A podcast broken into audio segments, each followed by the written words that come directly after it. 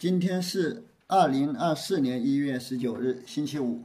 我们继续学习《闭言录》第十五则。第十五则是云门稽事。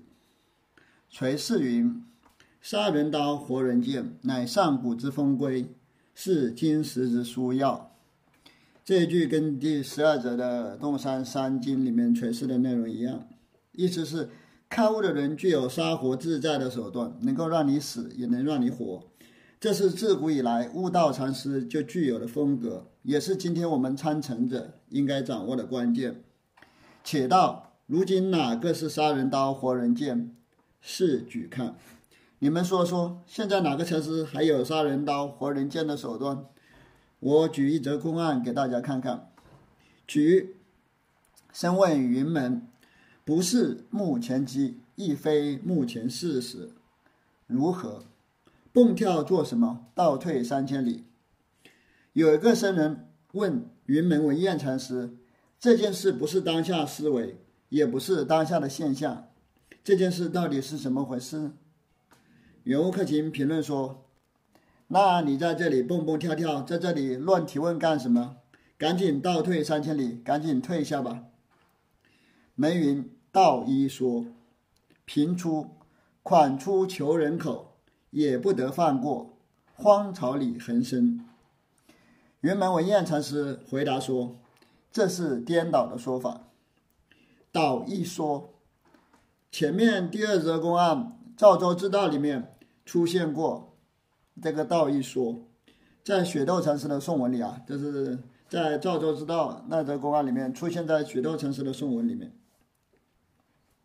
就是雪窦禅师颂文的评论，就是圆悟克勤下的着语就有道义说，意思就是跟前面的说法矛盾。这个道义说前面圆悟克勤说过了一次，这里是雪窦禅师说的，这里是云门禅师说的道义说。在前面第二则公案里面，这是圆悟克勤的评论，他评论里有道义说的说法，就是颠倒的说法的意思。平出就是相当对等的意思，款出求人口。就是罪状来自囚犯本人的嘴里，意思就是说，云门文彦禅师的回答来自提问者，也就是说，这个道颠倒的说法本来就是提问者的那个问法就是颠倒的，提问者的问题本身就是颠倒的，这就是说，款出囚人口，就是那个囚犯自己招供了自己的罪状。云悟克勤的评论就是，意思就是说，云门禅师的回答跟僧人的问题是相应的，是对等的，他的回答来自于提问的僧人。不过，既然有人提问，云门禅师也不可不回答，也不得放过。就是别人既然问了，也不得不回答。这样一来，云门禅师自己也落草了，不得不在荒草里横生了。他为了接引后人后学，他不得不在荒草里横生。平唱，这身不妨是个作家。解那么问，头边未知起意，此事。陈解问，一谓之长风问。远悟克勤评论说：“这个僧人也是个专家呀，他不是小白呀，所以知道这样来提问。头边谓之请意问，此事陈解问，一谓之长风问。头边就是前面一则公案里面，前面一则公案里是请意问啊。这种请意问、陈解问，这都是飞扬十八问里面的。飞扬十八问第一个是请意问，就是直接向。”那个法师请法问法，请求指导。第二个是陈解问，就是自陈见解，就是把自己的见解呈现给老师看，让老师来进行纠正。头边就是前一则公案，也就是说第四则公案，有僧人问如何是一代实教，这个就是请意问。这里僧人问的是不是目前及亦非目前事实如何，这就是自成见解，这就是成解问。陈解问也可以，也可以被称为长风问。陈解问和长风问是同一同一个意思啊，这属于分阳十八问里面第二个，叫做陈解问。若不是云门，也不奈他何。如果不是云门文彦禅师，如果碰到其他禅师，也就根本回答不了这个僧人的提问。云门有这般手脚，他即将问来，不得已而应之。只有云门文彦禅师才有这样的手段。既然这位僧人提出了问题，云门禅师不得已也只能回答他。何故？作家宗师如明镜灵台，湖来湖现，汉来汉现。为什么这样说呢？伟大的禅师就像放在桌子上的明镜一样，印度人来了，他就显示出印度人；中国人来了，他就显示出中国人。古人道：“欲得亲切，莫将问来问。”这也是前面几则公案里面反复叨叨的话。圆悟克勤禅师就是叨叨这句话，叨叨上瘾了，经常引用这句话。也就是说，古代的禅师说，如果想要亲切的证得这件事，就不要将问话当成一个问话。其实你心中的疑问根本不是疑问啊，你的问话本来就不是问话。疑问本身就是答案，你想想你要问什么问题，你把那个问题搞明白了，其实答案就出来了。何故问在答处，答在问处？为什么这样说呢？为什么说欲得亲切，莫将莫将问来问呢？何故问在答处，答在问处？为什么这样说呢？因为问题就在答案之中，答案也就在问题之中，问题和答案是互相含摄的。从上诸圣，何曾有一法与人？哪里有禅道与尔来？从古至今的圣人、诸佛菩萨，从古至今的祖师大德，哪里有什么禅法？哪里有什么佛法传给你们呢？哪里有什么禅道传给你们呢？耳若不造地狱业，自然不遭地狱果。你们如果不做坏事，当然不会遭受到苦果了。耳若不造天堂因，自然不受天堂果。你们如果如果不做好事，肯定不会往生到极乐世界了。一切业缘皆是自作自受。所有的业报，所有的因缘，都是你们自己感召来的，都是自作自受。古人分明下尔道，若论此事，不在言句上。古代的祖师明明白白的告诉你们，开悟这件事不能从言语上讨寻，无法通过琢磨言语而获得。若在言句上，三乘十二分教岂是无言句？更何用祖师西来？如果通过语言文字就可以悟道，那那么多的经文，三藏十二部的经文都在那里。那些不都是圣人的教法吗？达摩祖师何必千里迢迢、辛辛苦苦从印度大老远来到中国呢？前头道对一说，这这里却道道一说，只争一个字，怎么为什么却有千差万别？前一则公案里，也就是在十四则公案里面，有僧人问如何是一代实教，云门禅师回答说对一说。在这里，这个僧人他提问是。不是目前机，亦非目前事实，如何？云门禅师他的回答是说道一说，这两个回答只差一个字。且道熬鹅在什么处？大家说说这两个回答之间的难点在哪里？这两个回答之间的区别在哪里呢？所以道法随法行，法创随处建立。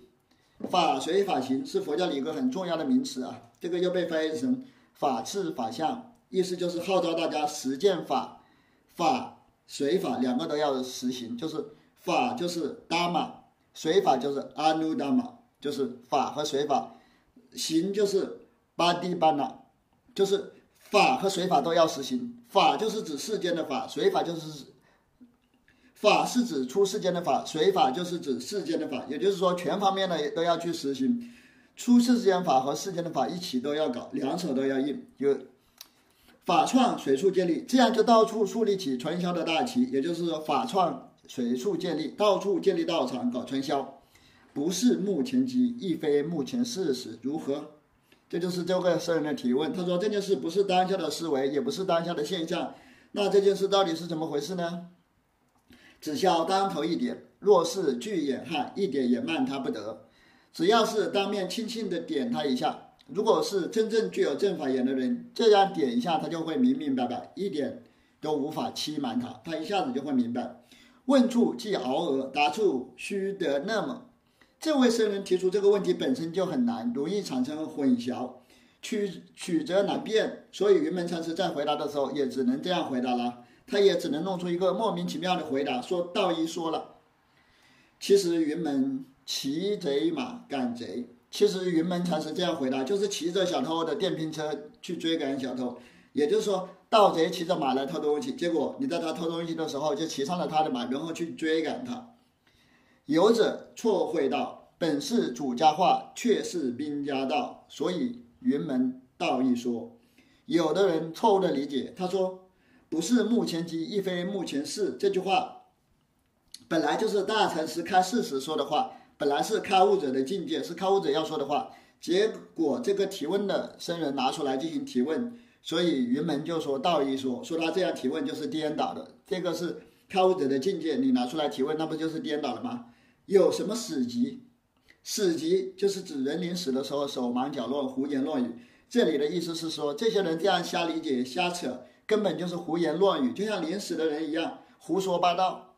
这声问得好，不是目前急，亦非目前事实，如何？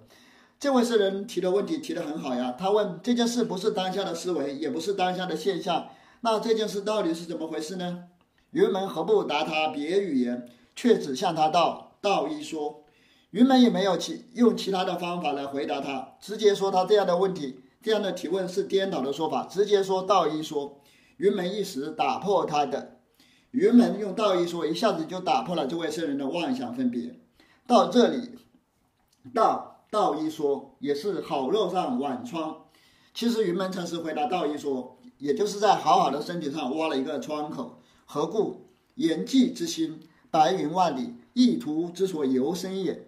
为什么这么说呢？为什么说他是这样的回答是在好肉上剜疮呢？因为语言产生以后，就像晴朗的天空出现了万里白云，这样修行就会出现各种各样的歧路。随着人们对语言产生各种各样的理解，修行的各种岔路就会出现了。社死一时无言无句也是不是？但是呢，如果一下子都不使用语言，把语言全部摒弃了，语言一下子全部没有了，这样也不对。入柱灯笼何曾有言句？法堂外面的柱子和灯笼，他们何曾说话呢？他们都是没有语言的，还会吗？但是你们懂不懂呢？柱子和灯笼都不说话，你们懂不懂呢？没有语言，你们也不会呀。若不会，到这里也须是转动，使之落处。如果你们不会，在这个地方也必须是转身，不要傻傻的用蛮劲往前冲，必须转身，你们才能懂得云门云门机锋的。关键所在。宋看雪窦禅师的宋文，道一说放不下七花八裂，须弥难判，卷进四千，卷进五千四十八。云门禅师道一说这个回答，就是雪窦禅师宋说道一说，下面是后面是圆悟克勤的评论。他说，雪窦禅师始终放不下云门文彦禅师的回答，被这个回答搞得七花八裂，手足无措。须弥南畔就是南阎浮提州，就是须弥南须弥山的南部。卷进五千四十八，五千零四十八就是宋朝大藏经的卷数啊。在第八则公案《翠岩眉毛》里面提到了这个五千四十八，就是五千零四十八卷，就是宋朝的时候大藏经的卷数。这里指所有的佛经，也就是说，这个回答让须弥山南边阎浮提州所有的佛教经文都黯然失色了。卷进一切经文。就是说，这个回答比一切的经文、所有的大藏经都厉害。也就是说，云门禅师这个回答太厉害了。分一节在耳边，在我边，半河南半河北，把手共行。雪道禅师说，分一节，也就是说，道一说这个回答就像把竹子剖开一样，一劈两半，大家都看得明明白白的。游客勤评论道：“你跟云门禅师一人一半，这就像一半在河南，一半在河北。”在耳边，在我边，就是说，把竹子劈开两半，一半在云门禅师那边，一半在雪道禅师在那一边，一半是河南，一半是河北，把手共行，也就是说，云门禅师和雪道禅师把手共行，互为知音，就是说他们手牵着手一起行走啊，就是说雪道禅师能够很好的理解云门禅师，同死同生为君绝，泥里洗土块。着甚来由，放而不得。雪窦禅师说，云门禅师非常慈悲，愿意跟提问的僧人同生共死。也就是说，学人跳坑，他也跳坑；学人出坑，他也出坑。目的就是为了让提问的这个僧人明白这个道理。圆悟克勤评论道：，即使云门禅师知道跟弟子同生同死，这也是在泥水里洗土块呀，就是越洗越黑。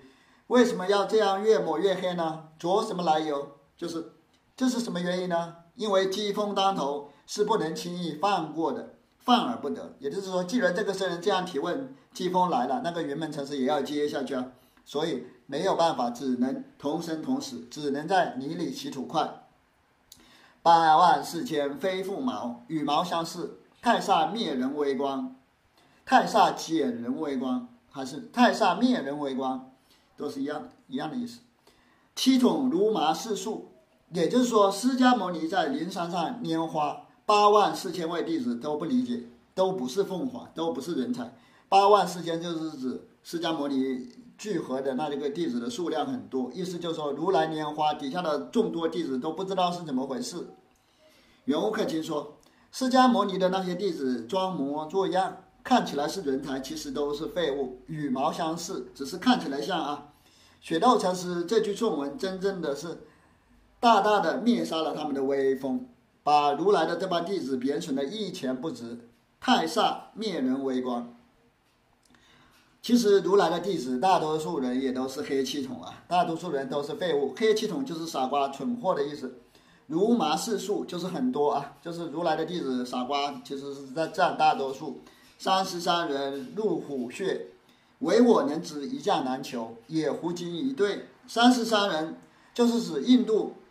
二十八组加上中国的五个禅宗祖师，一共是三十三个祖师。西天二十八组和东土的五组，一共是三十三人。他们就入虎穴，就是历经千辛万苦。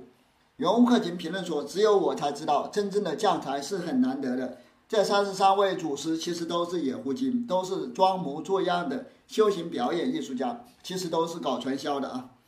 一将难求，野狐精一对，三十三人全部是一对野狐精，别别。”有什么别处？少卖弄，一任蹦跳。雪窦禅师又送道：“真特别呀，真特别！这三十三个祖师真的是太特别了。”游客群评论说：“他们有什么特别的地方呢？我就看着他们在那里表演，在那里卖弄，看着他们在那里蹦蹦跳跳耍猴戏，扰扰乎乎水里月，青天白日迷头认影，忙这着忙做什么？”雪道禅师说：“这个境界就像水中的月亮一样，一晃一晃的。你把手伸到水里，你就扰动了它。你想抓月亮，其实是在扰动它，它就在水里晃呀晃，你永远抓不到它。”圆悟克勤评论说：“青天白日的，雪窦禅师，你犯了什么迷糊？头晕眼花的，把月亮的影子当成月亮了。我看你忙忙碌碌的样子，你到底想去想干什么？”平唱道一说：“雪窦亦不妨作家，于一句下便道分一节。”雪窦禅师不愧是个大宗师啊！他能在“道一说”这个回答后面立刻送出分一节。分一节的意思就是把竹子劈开，一分为二，两边都明明白白的，分明放过一卓，与他把手共行。这分明是故意退让一步，放过一卓，这样你才能与他把手同行，这样才能跟他手拉手一起走。你不放过一卓，你不放过一卓，你太孤峻了，太成绩太高峻了，就无法与后人。把手共行了，别人就无法理解了。他从来有放行手段，敢于啊入泥入水，同死同生。雪窦禅师一直就有这种放行的手段，一直都有这种放过一着的手段，一直都有这种后退一步的套路。他敢于为了接引后人往泥巴里跳，往水里跳，敢于跟弟子同生同死，一起跳坑。所以雪道那么送，其实无他。只要鱼儿解拈出去腹，抽钉拔蝎，雪道禅师这样送出也没有别的原因，他就是想为大家解除执着妄想，帮大家抽钉拔蝎，拔出大家妄想执着的刺。如今却因言句准生情解，但是如今的学人却因为雪窦禅师的颂文，反而产生了更多的妄想执着。只如言头道：“雪峰虽与我同条生，不与我同条死。”岩头和雪峰都是德山宣鉴的弟子，岩头的年纪比雪峰禅师小。岩头说：“雪峰虽与我同条生，不与我同条死。”这是来自一个公案呢，这里引用的是一个公案，那个公案太长了，我不在这里不解释，大家可以百度一下全文，在这里我就不讲了。岩头禅师这句话的意思就是说，我跟雪峰禅师的见地都差不多，都是在不辞辛劳的接引人，但是在入泥入水的手段上，在接引学员的方法上去。各有不同，意思是说我们陪着大家死的方式不同啊，也就是说，同条生不是同条死，也就是我跟他虽然是同样是接引后人，后人想让后人开悟觉悟，但是我们接引的方式不同。若非全机透脱得大自在的人，焉能与尔同死同生？永克勤评论道：如果不是一个彻底解脱、大彻大悟的人。不是获得大自在的人，怎么能陪着你们这群傻瓜一起生，陪着你们这群傻瓜一起死呢？我们就不会陪着你们一起入草，一起入泥入水，何故？为他无许多得失是非渗漏处。为什么大彻大悟的人愿意跟众生同死同生？因为他们已经没有了是非得失之心，也没有各种渗漏，没有各种破绽的困扰。故洞山云：若要辨认向上之人真伪者，有三种渗漏：情渗漏、见渗漏、语渗漏。接着，圆悟克勤就解释什么是渗漏啊？渗漏的意思其实就是破绽的意思。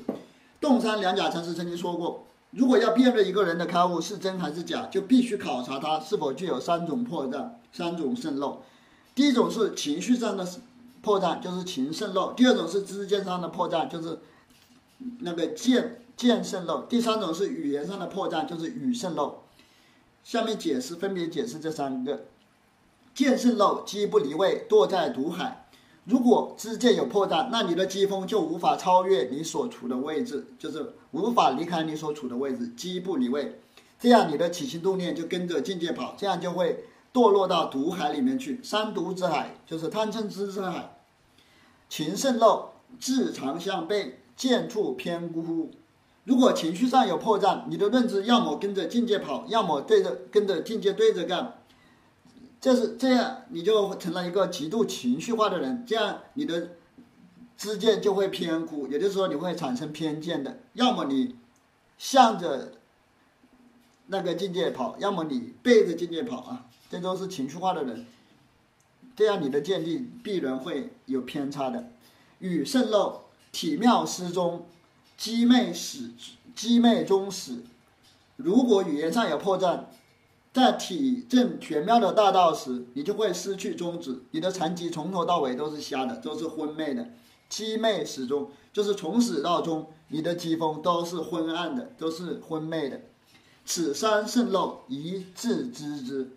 这三种破绽，你们在表演的时候一定要注意啊！你们这些禅师在登堂说法的时候，一定要不要犯这三种破绽，不要有这三种纰漏啊！不要穿帮了，如果穿帮了，我们的传销事业就没办法搞下去了。又有三玄，体中玄、句中玄、玄中玄，也就是说灵寂禅中的灵寂中的三玄三要，这里指的是灵寂中的三玄。体中玄就是在展示自己境界的时候搞得神乎其神、故弄玄虚；句中玄就是利用句子的歧义、利用语言的模糊性故弄玄虚；玄中玄就是莫名其妙的故弄玄虚，也就是在玄妙中弄出玄妙，这就是灵寂三玄，也就是装神弄鬼。古人到这境界。全机大用，欲生与尔同生，欲死与尔同死。古代的禅师证得了这样的境界，获得了大机大用，在接引人的时候，能够跟人同生同死。你要生，他就跟你一起生；你要死，他就跟你一起死，他就陪着你一起死。像虎口里横生，放得手脚，完全放开手脚，能够把自己的身体放在老虎的嘴巴里，根本不怕死，千里万里随而闲去。彻底放开手脚之后。随便老虎把它衔走，被老虎叼着走，走一千里也行，走一万里也行，根本无所谓。何故？还他得这一镯子使得？为什么这样呢？因为必须向他显露出这样的手段，才可以让他觉悟。在接引学人的时候，你必须要有这样的手段，才可以让他觉悟啊！还他这一镯子使得。八万四千非凤毛者，零三八万四千甚众非凤毛也。现在圆悟克勤禅师解释“八万四千非凤毛者”这句话啊，也就是说，乔帮主在灵山会上，他座下有八万四千弟子，都没有获得他的真传，也就都不是法门龙象，都不是凤毛啊，都不是凤凰。这个凤凰、凤毛的来历，下面继续讲。南史云：宋时谢超宗陈俊下阳下人谢凤之子。根据南史的记载。南北朝时，宋朝的谢超宗是陈郡夏阳人，他是谢凤的儿子，也就是这里的凤毛是指谢凤。博学文才俊杰，博学文才杰俊，朝中无比，当世为之独步。在当时那个时代，他的博学和才华是无人能比的。善为文，为王府常侍，他非常善于写文章。当时担任新安王府的常侍，也就是王府的一个机要秘书。王母因属以薨，朝中作累奏之。新安王的妈妈，他的母亲因素仪去世了。谢超宗写了一篇纪念的文章给皇帝看，给那个新王新安王看。五武帝见其文，大家叹赏曰：“朝中书有凤毛。”宋孝武帝后来看到了他写的文章，非常赞叹，夸奖他说：“谢超中和你爸爸一样，非常有文采呀。”就是抄中书有凤毛，凤就是指他的爸爸谢凤，书有凤毛就是有他爸爸谢凤的那个羽毛，也就是深得他爸爸的真传。谢超中的爸爸叫谢凤，这里的凤毛就是一语双关，意思就是说你很有乃父之风啊，你爸爸很有才，你也很有才。古诗云：“朝罢香烟携满袖，诗成珠玉在挥毫。欲知市长诗伦美，池上如今有凤毛。”这里引用了杜甫的七言律诗，这是杜甫一首诗：“奉贺贾至舍人。”早朝大明宫，这是杜甫杜甫写的一首诗，全诗有全诗有八句啊，这里只引用了四句，意思就是：大臣们退朝后，衣襟里都带着熏香味，挥笔写出了华美的诗章。贾氏父子四代执掌帝王诏书，实为殊荣，才有如此有才，也就他们一家了。这个舍人是指指中书舍人，也就是皇帝的机要秘书，就是贾至。贾舍人就是贾至这个中书舍人，这是杜甫那个贺的诗。最后的尾联用了两个典故，其中一个典故就是“池上如今有凤毛”，就是讲那个抄中书有凤毛，就是这个典故。这个公案原物克勤也引引用了这个典故。下面继续讲那个灵山会。昔日灵山会上示众云集，也就是说，过去乔帮主时代，乔大仙在灵鹫山说法。聚合了一大批乌合之众，世尊拈花，唯迦叶独破颜微笑，愚者不知是何宗旨。就是说，乔帮主拿起了一朵花，只有迦叶懂得宗旨，破颜微笑，其他人都不知所措，一脸懵逼。雪窦所以道：“八万四千非凤毛。”因此，雪窦禅师在颂文里揶揄这些人说：“八万四千个听众，除了蒙和迦叶之外，其他人都是废材呀，都不知所措。”三十三人入虎穴。接着，雪窦禅师继续送到西天二十八祖、东土五祖，一共是三十三个祖师，他们都曾经进入过虎穴，都经历过种种险境，历经千辛万苦。阿难问迦叶云：“世尊传金符袈裟外，别传何法？”下面圆悟克勤继续讲故事，讲公案。也就是说，阿难问迦叶说：“乔帮主给你传了一。”一件袈裟作为印信，除此之外还没有传给你一下一些佛法呢？难道只传了一件衣服吗？迦叶召阿难，阿难应诺，迦叶就呼喊阿难的名字，说阿难，阿难就应诺说我在。迦叶云：盗阙门前差赶在这。迦叶就接着说：你去把寺院门口的旗子给我放倒，不要让人看到了。阿难遂悟，这样阿难就开悟了。这个迦叶让阿难把庙门口的旗杆放倒，意思就是说这件事不能张扬啊！你在外寺庙门口搞一个旗杆，那个太张扬了；搞传销不能太张扬了啊！看破不发，嗯，看破不说破，和尚继续做；看破又说破，居士很难过。也就是说，闷声发大财就行了。我们家上人闷声发大财，不要再大拉拉的竖着在庙门口竖一个旗帜，让大家都看到。以后祖祖相传。乔大仙传迦叶，迦叶又传阿难，阿难又继续往下传，一直传了二十八代，在印度传了二十八代，就到了菩提达摩，这就是西天二十八祖。这中国再继续往下传，传到五祖弘忍，也就是加上五祖，再加上那个慧能，一共六祖。有一组是菩提达摩，所以就一共三十三人。西天持土三十三人，有入虎穴的手脚。印度和中国的传承一共是三十三个人，每个人都很厉害，都能钻到老虎洞里去接人、接引别人。古人道：“不入虎穴，焉得虎子？”古人说：“不进入老虎的洞穴，怎么能搞得到老虎的儿子呢？”云门是这般人，圣人同死同生。云门文彦禅师就有这样的手段，为了接引后学，他能够与人同生同死。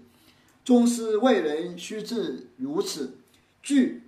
曲鹿木床上坐，曲鹿木就是指木头弯曲的样子，曲鹿木床就是指禅师说法的那个法座。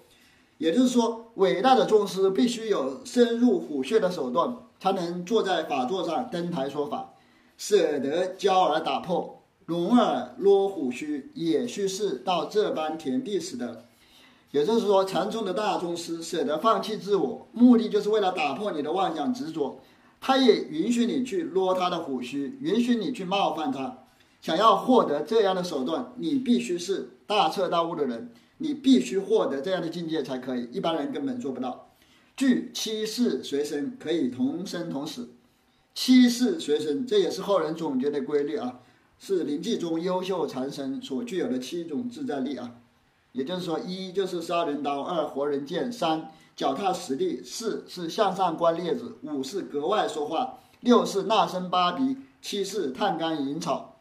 大家去百度一下就知道具体每一每一项的是什么意思，怎么解释的。大家百度一下，也就是说，具有这七种本事的人才可以在接引后人后人的时候跟着他们同生同死；具有这七种本事，才能在接引弟子、接引学员的时候跟他们同生同死。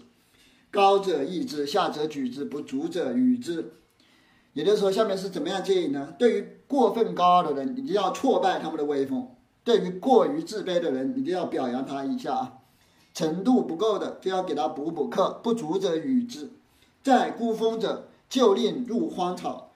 对于那些尊敬深山老林去苦修的，就是不想在世间，就是想躲清闲的那些人，就要把他赶出来，把他赶到红尘，赶到熙熙攘攘的世间，让他们在红尘里多历练历练。落荒草者，就令处。就令处孤峰。对于天天在红尘里吃喝玩乐的那些家常人，那些搞小资情调啊，跟女居士天天喝茶聊天的，就要把他们赶到深山老林去，让他们好好去苦修。呃，若入火汤炉炭，我亦入火汤炉炭。就是说，你看到弟子往火坑里跳，你也能跳进火坑去救他们。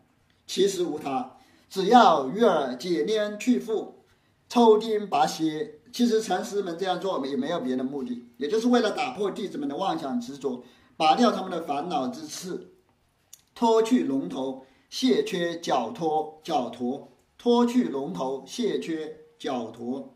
这个龙头就是指套住牛嘴的，套住马嘴那些畜生的嘴，给它套住，防止它吃禾苗的那种嘴套子。脚驼就是挂在牛角上的重物啊，那个放牛的时候，你把东西挂在牛角上。龙头和脚驼就是指一切负担、一切的枷锁。这句话的意思就是说，要让弟子们卸下一切枷锁，摆脱一切负担，获得自由自在的开悟境界。平田和尚有一颂最好：灵光不昧，万古辉游。入此门来，莫存之解。平田和尚，也就是说，百丈怀海禅师的法师，百丈怀海禅师的弟子啊，生于七七零年，去世于八四三年。辉游就是指善美之道，这是出自《诗经》的，出自《诗经·小雅》。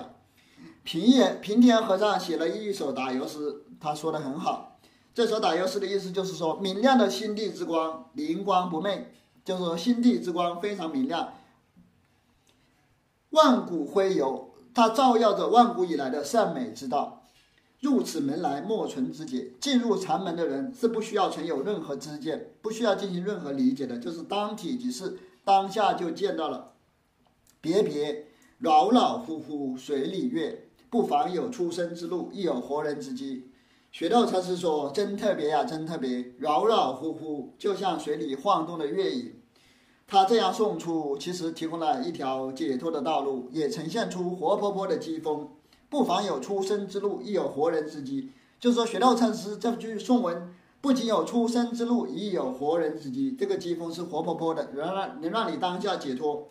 雪道拈了，叫人自去明悟生机，莫随他语句。雪道禅师拈提出这句话，是让你们自己去体会这种活泼泼的机锋，而不是让你跟着他的语句跑，不是让你被他的语言、被他的颂文所转。呃，若随他，正是扰扰乎乎水里月。如果你们跟着他的语言跑了，跟着他的颂文所转，那真的就是像水里的月影一样，恍恍惚惚，不知所措。如今做某生得平稳去，像水里的月影一样晃来晃去的，怎么样才能得到平稳呢？放过一浊。